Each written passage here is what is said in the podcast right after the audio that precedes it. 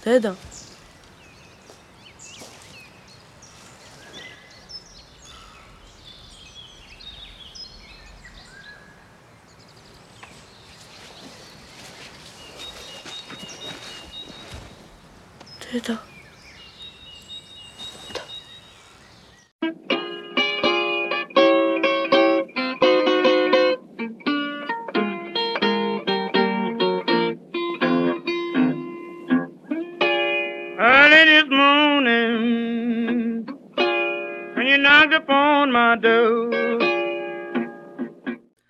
Olá, sejam bem-vindos a mais um episódio do podcast Tempo Redescoberto. Aqui quem fala é o Fábio e hoje nos preparamos para um episódio do programa O Ovo e o Novo, no qual falaremos sobre o filme Beginning, recém-lançado pela cineasta georgiana Deia Kulumbegashvili. E já dou as boas-vindas também ao William. William, quais são as expectativas aí de falar do primeiro Ovo e o Novo sobre um filme, né? A gente já fez dois programas do Ovo e o Novo, os dois foram sobre discos, Bob Dylan e Fiona Apple. E agora a gente estreia podendo falar de um filme recém-lançado. Olá, Fábio. Bom dia, boa tarde, boa noite, querido ouvinte. Expectativa boa, porque a gente, quando fez essa brincadeira de lançar um programa novo para falar do ovo o novo, né? É justamente a gente se atrair por situações novas e tentar extrair dessas situações novas algumas experiências que nos revelam ou algo novo ou nada mais nada menos do que a coisa redonda de um ovo, né? Que não vai para lugar nenhum nem ficar em pé ele consegue direito, né? Então, o filme de hoje, o Beginning, é um filme do ano passado. Para a gente começar a conversar, Fábio, do filme, o filme ele é bem direto, né? Ele é bem, ele é bem explícito, vamos falar assim, na sua lentidão narrativa.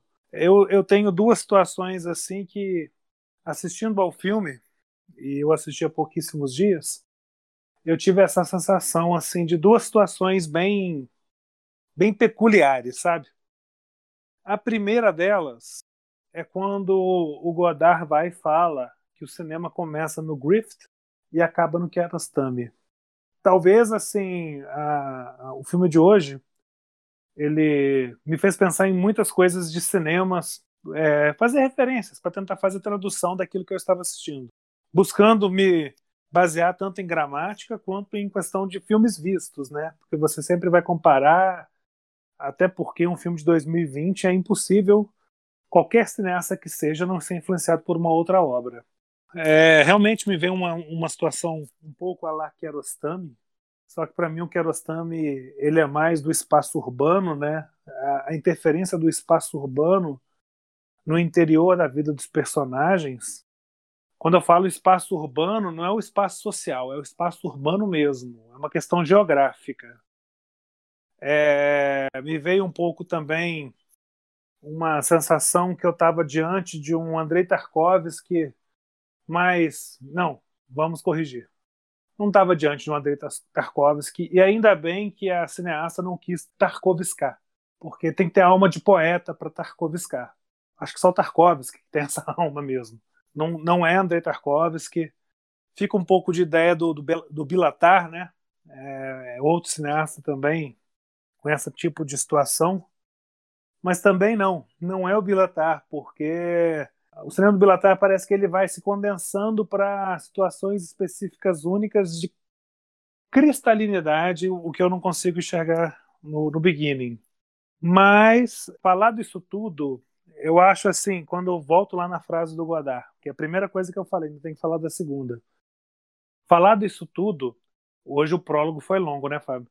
Mas falar disso tudo, o que, que, eu quero dizer? Que essa coisa do tempo morto, né, do, do Kiarostami, essa coisa do, do tempo morto, talvez assim esteja numa dilatação em Beginning, mas o próprio Kiarostami, em filmes mais experimentais, fez uma dilatação à enésima potência disso, de forma até mais brilhante. Mas enfim, existe uma questão do tempo morto, mas eu acho que o principal, todos esses cineastas que eu falei, e eu esqueci até de citar um cineasta aqui em relação aos que eu citei, é menor, que é o Lars von Trier.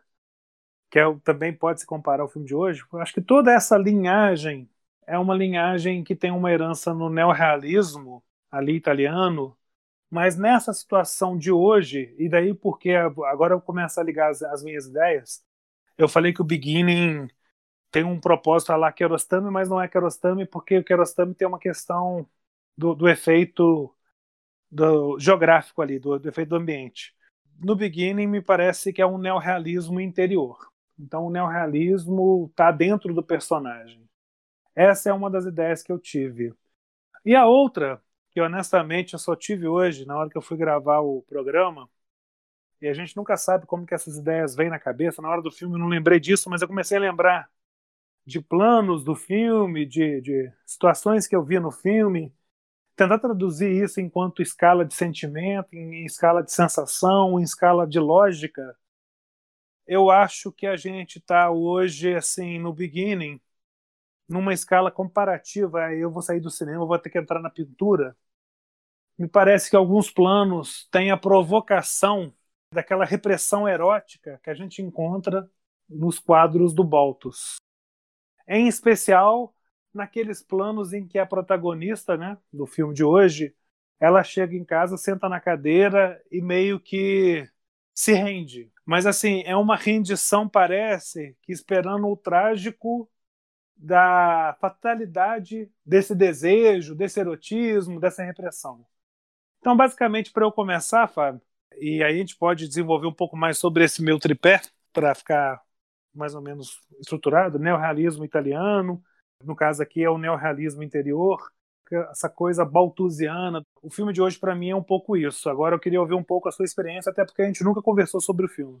Beleza, William. É, antes, deixa eu só retroceder um pouco. É, você já comentou, o filme foi lançado no ano passado, em 2020, e é o primeiro filme dessa cineasta da Geórgia, é, com um nome super complicado, sobrenome, né? Deia Kulumbegashvili. É um filme que tem chamado a atenção em alguns festivais da Europa e tem causado uma certa discussão pela proposta, por alguns detalhes de estilo e estéticos que nós provavelmente falaremos sobre eles aqui no programa de hoje. Nós, na verdade, né, William, sentimos que poderia ser uma pauta interessante como um primeiro filme, tem questões para mim que são muito interessantes de serem destacadas. Você comentou sobre uma possível filiação estética desse filme, né, em vários cineastas. Eu achei que foi muito pertinente, né, a sua relação com cineastas húngaros, russo, né, o Tarkovsky é um cineasta russo, o Bilatar é um cineasta húngaro com o neorrealismo, mas a gente sente, né, que esse filme está dentro de um espírito diferente do cinema, dentro de um. talvez até de uma estética meio da Europa oriental, que a gente vai perceber em alguns filmes poloneses, húngaros, é, de antigos países que compunham a União Soviética, que tem esse, um certo pessimismo, uma melancolia no filme, e eu acho que tudo isso vai estar presente nesse filme Beginning. Mas é, agora eu faço um alerta para aqueles que seguem o podcast, que estão ouvindo o programa, que se preocupam né, com o enredo, que não querem saber sobre o filme antes de assistir, né? Agora, a partir desse momento, daremos vários spoilers sobre o filme, né? Então, quem não gosta de spoiler, interrompa a audição nesse momento, mas volte, né? Assista o filme e volte. É até interessante também esse exercício de assistir o filme e poder compartilhar conosco, né, as ideias, ver o que concorda, o que não concorda, né? Mas o alerta de spoiler está dado. Bom, o filme é basicamente sobre uma mulher, né, William, esposa de um missionário, um pastor, não sei bem como é, identificá-lo, mas enfim, só para contextualizar assim de forma de forma geral, a personagem Iana, e o filme gira em torno de um momento da vida dela e de algumas experiências.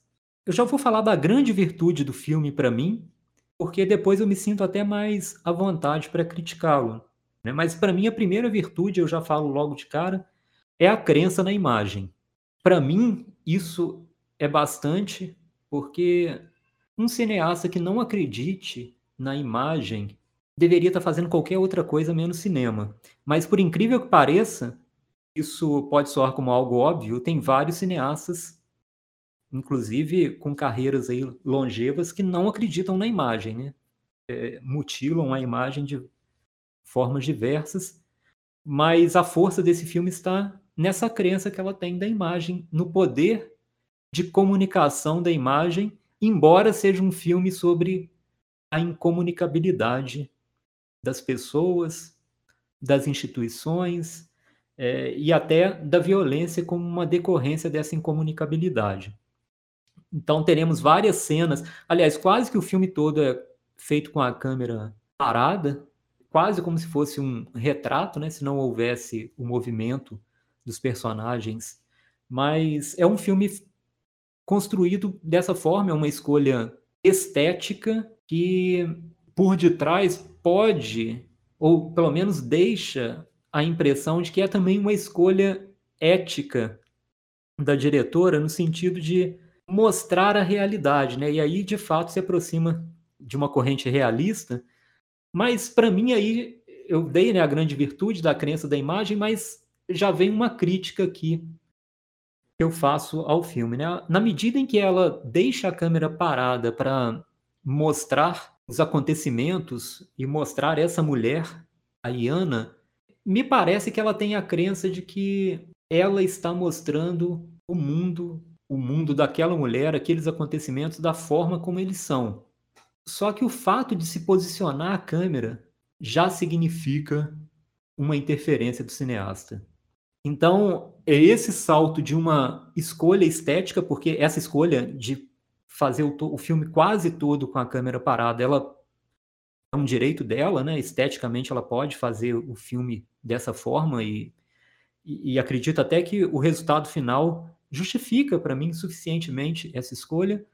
Só que por vezes eu acho que ela dá esse salto que é um pouco perigoso, porque ela passa a impressão que ela não está interferindo nas coisas, inclusive com alguns distanciamentos em cenas que são é, fundamentais, as cenas principais do filme, com um distanciamento de quem está querendo se colocar de uma forma neutra, mas filmar, o simples fato de ligar a câmera já aniquila qualquer neutralidade possível. Em alguns pontos, para mim, ela não parece suficientemente consciente disso. Mas, enfim, é um filme que chamou muita atenção por causa dessa escolha. Ele não tem trilha sonora, ele não tem movimento de câmera. Eu, salvo engano, eu contei três cenas em que há um movimento muito vagaroso, muito sutil de câmera, mas tirando isso, né, é um filme gravado com uma câmera estática. Inclusive, a primeira cena são quase oito minutos de, gravando um interior, né? E aí eu acho que foi muito boa a sua observação, William, dessa questão do interior no filme, né? é, gravando o interior de uma igreja em que não há movimento nenhum da câmera, né? As pessoas entram na cena e saem, mas a câmera fica lá.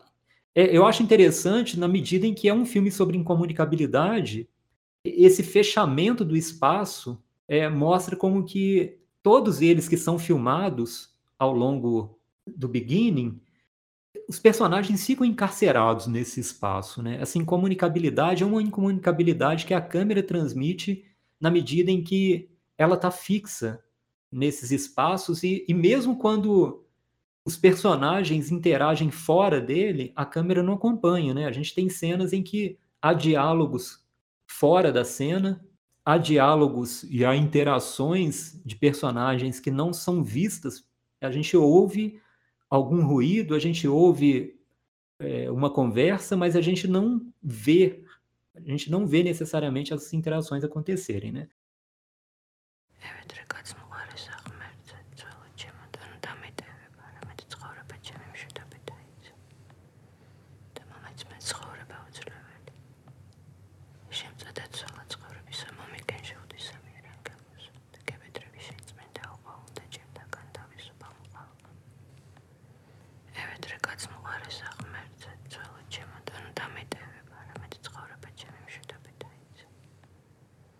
Então, para mim, é justificável, porque há um paralelo né, dessa questão da incomunicabilidade com essa proposta estética, mas com essa ressalva que eu fiz anteriormente. E complementando essa questão da incomunicabilidade, a violência que a Iana sofre, mas também perpetua. Então, é esse ciclo de violência que se comunga com essa ideia de incomunicabilidade é o motor do filme, né? É uma incomunicabilidade entre marido e esposa, né? O David, que é o, o marido da Iana, tem, eles têm uma relação que é uma relação de lacunas, de silêncios, de incômodos que não são explicitados, e isso fica bastante claro. Tem uma relação com o detetive, mas que termina num estupro é, bastante violento, né? E com uma cena bastante dura, né? A forma como é filmada, a cena é muito dura. E depois a cena mais chocante de toda, que, todas, que é do final, mas eu vou comentar o final um pouco depois, porque senão eu me adianto muito e agora eu passo a bola para você, William. Acho que é legal você comentar aí alguma coisa também e depois a gente fala sobre o final do filme, né? Mas eu estou muito de acordo aí, eu achei muito bacana esse seu percurso de influências estéticas e cinematográficas, né? Porque eu vejo o filme muito dessa forma também, é um filme realista e com esse sabor de da Europa Oriental, vamos dizer assim, né? Que nos brindou grandes cineastas, né? E quem sabe, né? Essa jovem, né? 35 anos para o cinema é muito jovem, que pode aí vir a, a trilhar nesse né, caminho dessa escola, dessa história tão bonita aí do cinema na Europa Oriental. Beginning. Eu acho que o título do filme mostra um pouco, ou nos diz um pouco, sobre algo que revela que vai ter falha sim, porque realmente é o começo. E parece ser um filme de laboratório, de experienciação, de teste, tentativa e erro. Um filme em que a pessoa se arrisca para tentar realmente começar a ter um, uma linguagem própria, específica e, e assunto para se dizer. É, de tudo que você me disse, algumas coisas me vieram à cabeça quando você fala que é um filme de comunicação ou de incomunicabilidade. É, eu acho que essa incomunicabilidade ela se dá porque nesse mundo que é mostrado pelo filme é um mundo como uma vontade de representação. A própria protagonista, ela sai de uma vida de atriz, né? Ela é retirada dessa vida de atriz pelo marido e depois o marido fica cobrando o tempo todo esse débito. É, o detetive, que a gente não sabe se realmente é detetive, ao que tudo indica, não é. Então tudo ali é uma representação, uma representação religiosa, uma representação social, uma representação educacional, uma representação familiar. Até tem isso, tem representação familiar da figura ali da tríade pai, mãe e filho.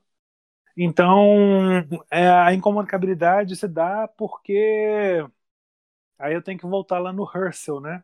A gente já falou em, um, em programas atrás é, essa frase que eu tanto gosto do Herschel, Edmund Herschel, que quando perguntado séculos atrás como estava, ele sempre respondia: "Estou bem", com uma certa dificuldade em ser. Como que se chega a ser, né? A situação toda ela vai meio que fazer uma, um, um giro gravitacional em torno dessas questões de comunicabilidade, de representação e de ser. Como se olhar no espelho se reconhecer, né? Aí aqui o eu é um outro, mas não é um outro do Rambo, de mutação constante. Aqui eu é um outro, mas não é o outro da representação do Kiarostami, é, no qual o meio social vai trazendo todo uma situação não para um vazio de ser, mas para a solidificação daquele ser em si. Então, esse eu é um outro aqui do filme é um outro do qual você não deseja, não se deseja ser. Porque não se chega ao eu, se chega ao outro. Essa é uma questão que eu acho interessante de ser apontada é, sobre o filme, essa história da representação. Uma outra coisa é eu tenho um aprofundamento crítico sobre o filme é justamente pela escolha estética.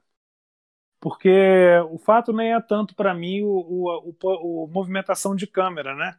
É, eu, eu, me lembro de uma movimentação de câmera no, no momento do, do, detetive na casa dela, com uma revelação, uma câmera com uma revelação moral ali da situação, né? Aí me faz lembrar do, do Traveling de Capô, aquela história do traveling ser uma questão moral. A gente tem que ter um, uma certa maturidade para fazer um traveling. Não é tão somente mexer a câmera de um lugar para o outro. Tem que ter uma moral. É uma questão de princípio moral. Decidir o que, que vai se filmar, para onde vai se filmar. E daí eu vou de encontro àquilo que você disse, né?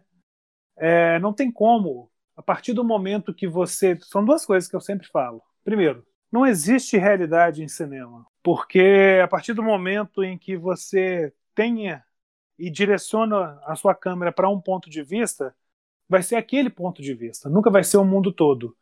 Pode ser um retrato de parte de uma realidade? Pode. Mas ainda assim não chega a ser a realidade, porque a realidade a gente pode intervir. E o filme é um bloco fechado. Ele não. Ele vai ser no máximo uma representação dessa realidade. Essa é a primeiro, primeira situação que eu acho que vale a pena ser destacada. É, Para mim, então, nem é uma questão muito do, da, da, da câmera parada ou dos, dos movimentos de câmera, que você explicou muito bem. Eu acho que isso realmente está bem evidente. Mas já que filmar, eu entro no segundo ponto. É um ato político porque você toma partido das coisas, você opta por filmar tais cenas ou tais enquadramentos em detrimento de outros. Então aí você está diante de uma escolha política no momento de você buscar fazer um retrato de realidade ou uma transformação, uma transfiguração dessa realidade, eu sinto muito falta no filme de primeiros planos, por se tratar de um drama. Então a câmera para mim é muito alheia àquele mundo. Ela está muito aquém da realidade que ela mostra. Esses planos abertos pode pegar sempre um retrato amplo. Mas ao contrário, eu volto de novo no Kiarostami porque eu me baseei nele, ou do, ou do Tarkovsky, é, que a gente tem toda uma situação do personagem dentro do mundo existe uma interação personagem-mundo e nessa intercambialidade entre os dois vai se criando a subjetividade do personagem.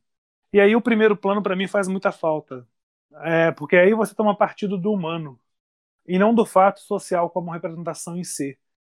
Então, assim, é óbvio, a, a cineasta, não, nenhum cineasta tem a obrigação de fazer um filme pensando nisso e pensando em atender uma necessidade que eu sinto mas eu coloco isso como um, um ponto em que me faz falta. Volto a dizer, ninguém tem que fazer um filme para ter para entrar dentro do meu crivo é, de experienciação estética e imagética. Mas eu bem gostaria de ver planos mais aproximados para sentir um gesto humano. Eu diria um gesto humano, é, seja ele de ternura, de deboche, mas um gesto humano. Então vira muito uma aquarela né, de, de, de, situações de realidade. E os momentos que eu falei aqui, os momentos baltusianos, né, eu sei mais explicitamente os momentos em que ela está sozinha na mesa, sentada, e ela parece que se abre para o mundo, né? Me parece assim, é um desconforto que ela começa a sentir de uma preparação dessa cena de estupro. Então, os enquadramentos de interior, para mim, me lembram algumas situações assim de Baltos. E, e esse desdobramento e deslocamento de fantasia sexual proibida, me parece que nesses momentos baltusianos, é, a protagonista meio que pressente o fato trágico, ou seja, o mundo não é o que pensamos ou como que gostaria que fôssemos. Mas aí existe também uma, uma experienciação a lá pré-socráticos de Heráclito, né? De, da experienciação. Após atravessar o mesmo rio, nem o homem nem o rio são o mesmo. Então aquilo realmente faz uma mudança. É, existe uma ruptura ali na, na vida da, da personagem, da protagonista, no momento do estupro. Por mais que aquilo seja maculado pela pela culpa, pelo ressentimento, pelo pecado, pelo símbolo da agressão. Eu não estou em momento algum diminuindo isso. Eu acho que realmente é uma cena dolorosa, é uma cena até bem feita, eu acho. Nesse ponto, eu acho que o distanciamento, o plano aberto, ele funciona muito bem, porque aí você tem um, um, um over de natureza, de cachoeira, como se fosse uma vontade de potência aquilo da, da repressão assim. Para mim isso é mais é, representação do que tão somente uma crítica a alguma situação. Então, assim, é, basicamente, Fábio, o, o, que eu tenho em torno do Beginning é, são essas pequenas ideias, assim, até por, por ser um filme novo e só assistido uma vez, né? Mas pela necessidade também da gente semear, né? A dúvida, a curiosidade no nosso ouvinte, a gente se sente no direito de falar ou na vontade de falar. Acho que direito e vontade tem, tem muitas coisas a ver, é uma questão ética, né? De querer e poder e dever. Então, eu acho que o Beginning tem essa história do, do por ser beginning, né? Por ser um começo aí, tá começando uma abertura, uma possibilidade de erro. O filme não é perfeito, está muito longe disso. É um laboratório. Explorar questões religiosas e temáticas é, é, é, bem é bem explorado no filme, né? E até que ponto essas situações religiosas também não se passam de representações. Mas me soa muito esse neorrealismo interior, dessa ruína interior da pessoa que, como diria Claude Lévi-Strauss, tudo parece construção, mas já é ruína. Me parece um pouco isso, sabe? Então, é, basicamente, eu já devolvo para você. Eu acho que as cenas principais, as que eu mais gosto, eu já consegui enumerar aqui. É uma cena longuíssima dela deitada na floresta. Eu acho over demais. Então, assim, porque a poética não vem, ela está fechada para o mundo, por mais que exista um sorriso, não existe mudança de comportamento para mim naquela cena. É, eu acho que a cena da, do interrogatório do falso delegado, do pseudo delegado na casa dela, é uma cena bem feita. É uma cena tensa e bem feita, por mais que tenha uma linguagem obscena, mas eu acho que é encarar a, a realidade de frente e não maquiá-la. A cena do estupro, eu acho uma cena forte, cruel, mas bem feita. E a abertura que você falou, essa escolha do, do plano traseiro da comunidade ali indo para um culto evangélico, é, eu acho muito acertado esse primeiro distanciamento. Mas basicamente o, o, o que fica para mim do beginning é uma necessidade de ver a obra seguinte que ela porventura venha fazer. William, eu queria só complementar algumas coisas que você mencionou eu também vou me encaminhando já para o final assim, da minha fala. Bom, primeiro, com relação ainda a esse plano fixo, né? E aqui, de novo, eu acho que eu vou destacar algo que para mim é positivo, é o fato que eu deveria ter até mencionado antes, mas acabei me esquecendo, de que toda interferência nessa cena é violenta porque os personagens estão fechados, né? E as cenas, elas decorrem dessa forma, né?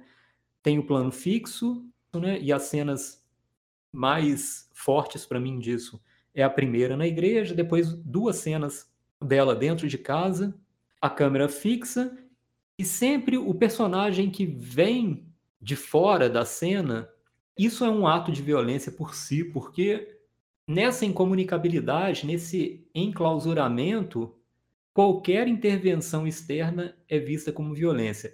É claro que a gente pode entender isso até do ponto de vista religioso, embora o filme não vá para esse lado, né? Na medida em que ali há uma tensão religiosa entre dois grupos, mas o filme não se encaminha para isso, né? Eu só estou usando isso como, como um exemplo e para mim é feliz também essa escolha dela, sabe, de representar essa interferência externa sempre como um ato de violência, embora às vezes não seja uma violência explícita, né?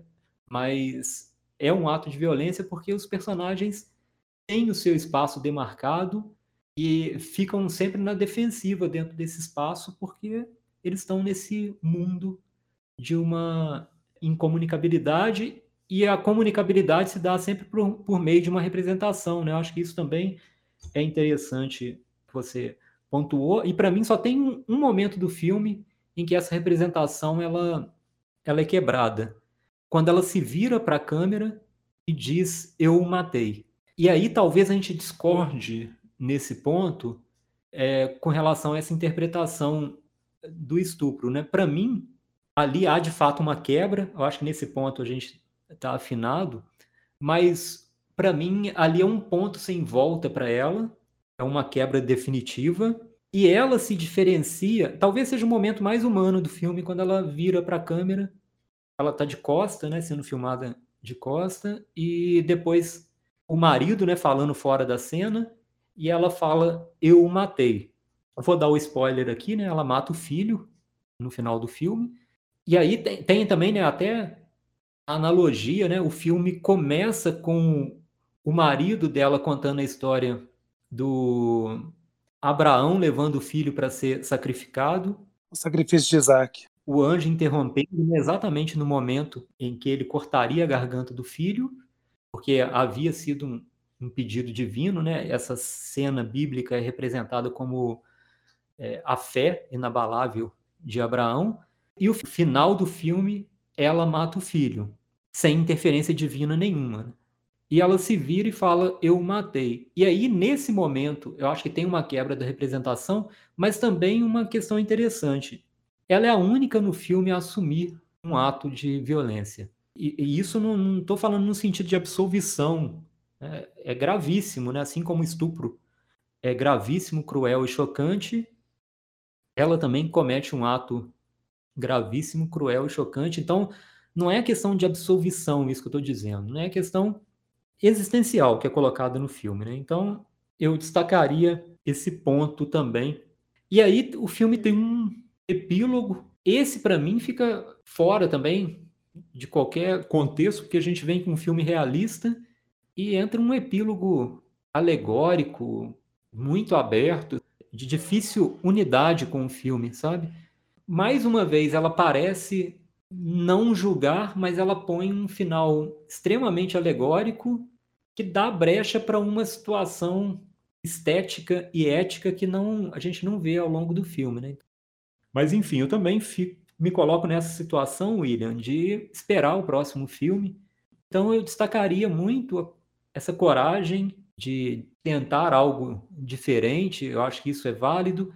É, como eu disse no início, né, e vou ressaltar agora, a crença na imagem, isso eu acho que é um dado vital, além de estar num país também fora né, do grande eixo assim, de cinema. É, é legal a gente poder ver também esses outros olhares que surgem de países sem uma tradição cinematográfica abrangente, vamos dizer assim. Eu acredito que eles tenham né, cinema nacional, de forma alguma, né, mas estou querendo dizer que não tem um alcance tão, tão grande quanto se esperava. Né?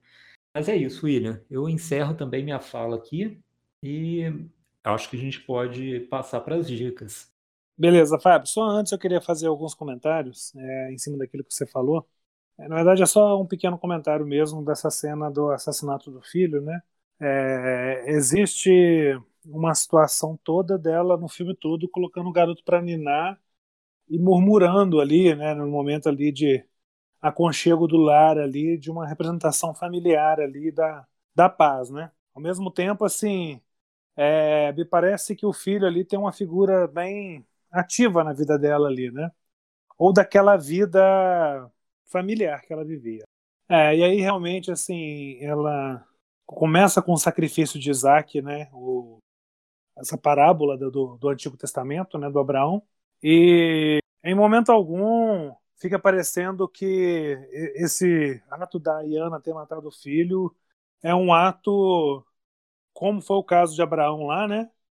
É, não é Deus querendo colocar a Iana à prova da sua fé, mas na verdade aí pode ser até uma questão mais nietzschiana, né? De Deus já está morto, né? Para Nietzsche, né?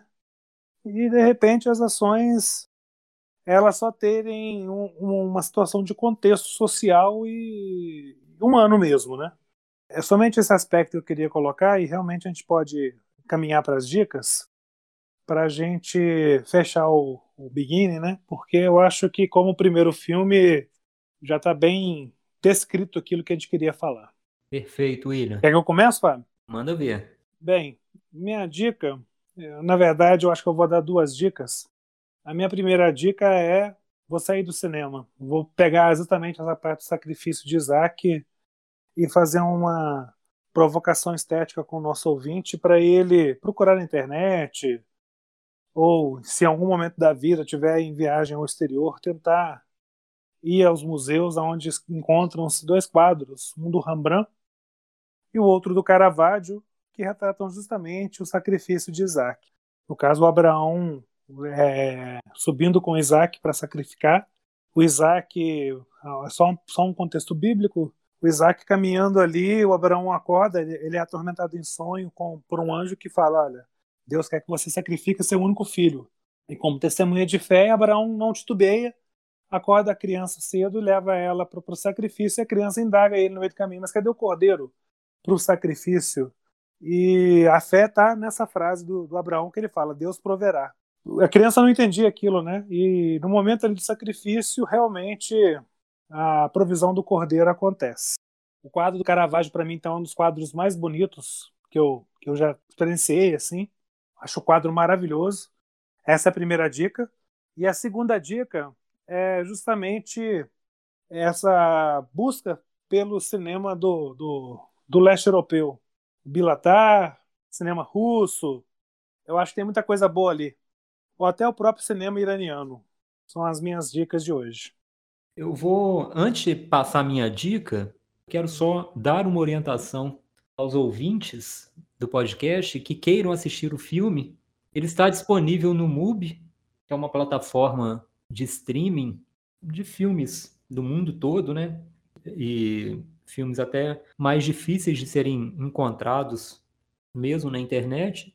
E esse filme está disponível, inclusive, com uma entrevista da cineasta para um, um representante de um festival europeu, uma entrevista de 40 minutos, em que ela vai falar mais até do trabalho da atriz, da Iana, a atriz que faz a personagem Iana, do que propriamente de como fazer o filme, né? Mas de qualquer forma é uma entrevista também interessante para conhecer a Deia, para conhecer um pouco das suas ideias, das suas concepções, sobretudo de interpretação no cinema, então vale a pena, né? O filme tem duas horas e depois esses 40 minutos que já na plataforma MUBI termina o filme, já está no mesmo arquivo, já começa essa entrevista. Né? Então quem estiver interessado em assistir o filme, procure na plataforma MUBI, tem até um período de testes de sete dias, me parece. Então pode fazer inscrição e, e assistir tranquilamente.